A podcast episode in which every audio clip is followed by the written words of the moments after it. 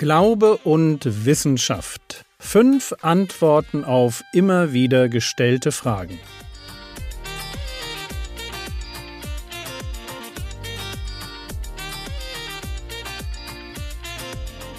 Theologie, die dich im Glauben wachsen lässt, nachfolge praktisch dein geistlicher Impuls für den Tag.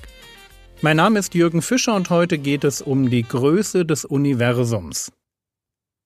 Diese Woche behandeln wir fünf Einwände gegen das Christentum.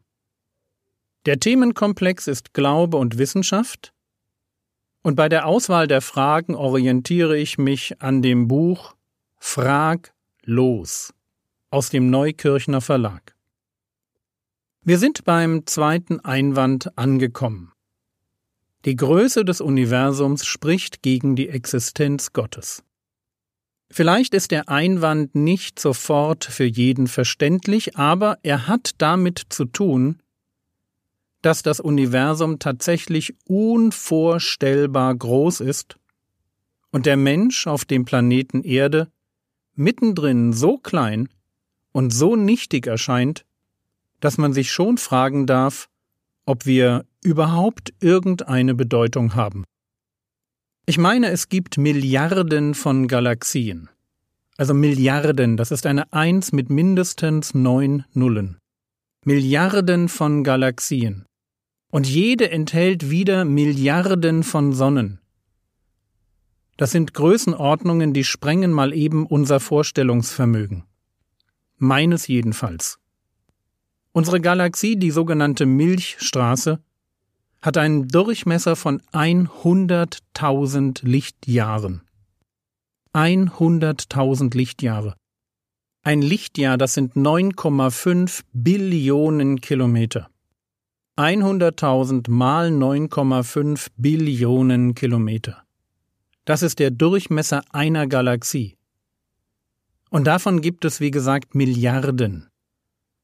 Wie kann da der Mensch auf den Gedanken kommen, dass er etwas Besonderes sei? Und dass es einen Gott geben sollte, der ihn gewollt und erdacht und gemacht hat. Das ist der Gedanke hinter dem Einwand, die Größe des Universums spricht gegen die Existenz Gottes. Was kann man darauf erwidern? Man könnte einfach erklären, warum das Universum so groß sein muss, wie es ist. Es offenbart nämlich einen großen Schöpfer. Der Gott, an den ich glaube, der ist so viel mächtiger, kreativer und genialer, dass alles, was er tut, mein Denken schockiert. Egal ob das im Kleinen die Informationsfülle der DNA ist, oder ob mich die unfassbare Größe und Komplexität des Universums umhaut. Im Kleinen wie im Großen offenbart sich ein Schöpfergott, der mir meine menschlichen Grenzen aufzeigt. Ein Gott, der mein Denken schockiert und sprengt. Und das sollte so sein, wenn Gott wirklich Gott ist und eben nicht nur die Erfindung von Menschen, die Angst vor dem Leben haben. Wenn Gott nicht Geschöpf, sondern Schöpfer ist, muss er mich überfordern. Das liegt in der Natur der Sache. Göttlichkeit muss mich überfordern, sonst ist sie nicht echt. Und noch ein Gedanke. Wenn der Mensch tatsächlich nach Gottes Ebenbild geschaffen ist, wenn sich also etwas von Gott in uns wiederfindet, dann muss Gott ein kreativer Gott sein, ein Gott, der Spaß an Vielfalt hat, denn genau das ist ein Kennzeichen des Menschen.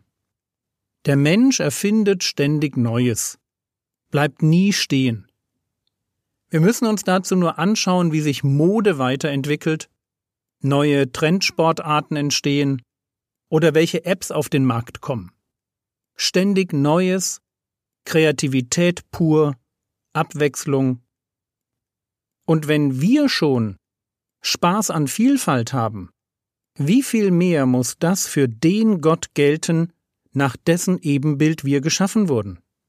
Ich schaue mir das Universum an und staune über einen verschwenderischen Gott, der sich tatsächlich erst dann zufrieden gibt, wenn es mehr zu staunen und mehr zu bewundern gibt, als ich je erfassen kann. Der Einwand lautete, die Größe des Universums spricht gegen die Existenz Gottes. Kann ich überhaupt nicht sehen. Ich würde sagen, die Größe des Universums, seine Komplexität, aber auch seine Feinabstimmung, dass es genau so gemacht ist, dass Leben überhaupt möglich ist.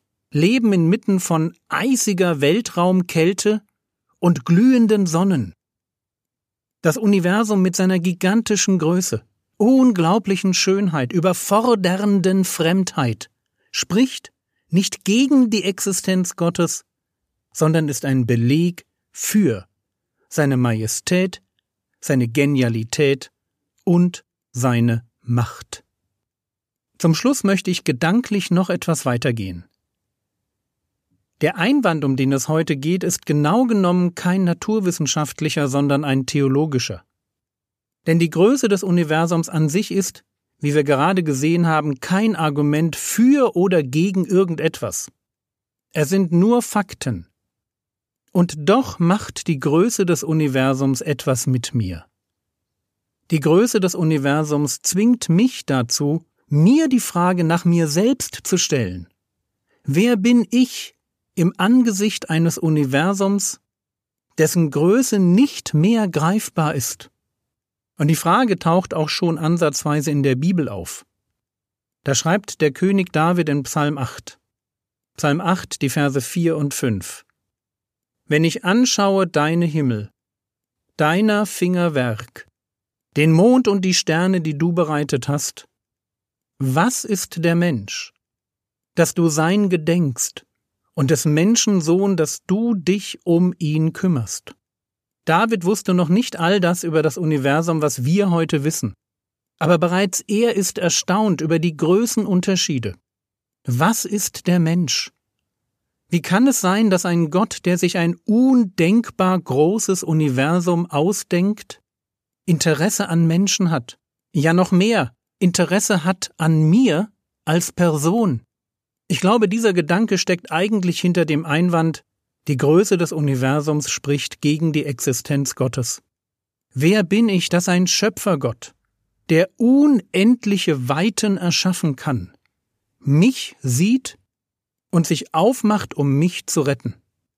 Ich will jetzt nicht das Evangelium erklären, wie Gott Mensch wird und für die Schuld der Menschen am Kreuz stirbt, damit jeder, der an Jesus glaubt, neues ewiges Leben bekommt. Ich mag erklären, warum Gott das Universum so unermesslich gewaltig gestaltet hat.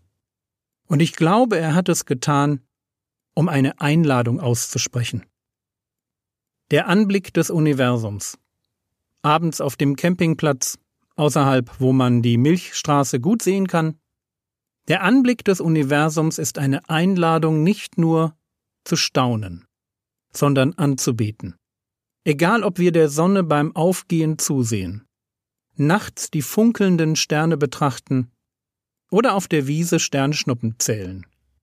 Es wird eine Seite in uns zum Schwingen gebracht, die mehr ist als Staunen, eine Seite, die ich Ehrfurcht nennen will. Ehrfurcht vor dem, der noch größer sein muss als das, was ich gerade sehe. Heute hieß der Einwand, die Größe des Universums spricht gegen die Existenz Gottes. Und meine Antwort lautet nein, tut sie nicht.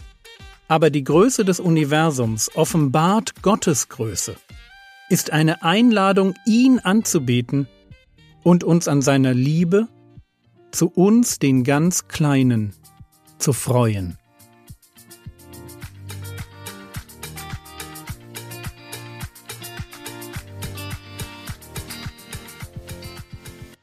Was könntest du jetzt tun? Du könntest dir ein paar Bilder anschauen, die das Hubble-Teleskop vom Universum gemacht hat. Ein Link befindet sich im Skript. Das war's für heute. Vielleicht weißt du das noch nicht, aber du kannst deine Lieblingsepisoden mit Freunden teilen, indem du sie weiterleitest. Der Herr segne dich, erfahre seine Gnade und lebe in seinem Frieden. Amen.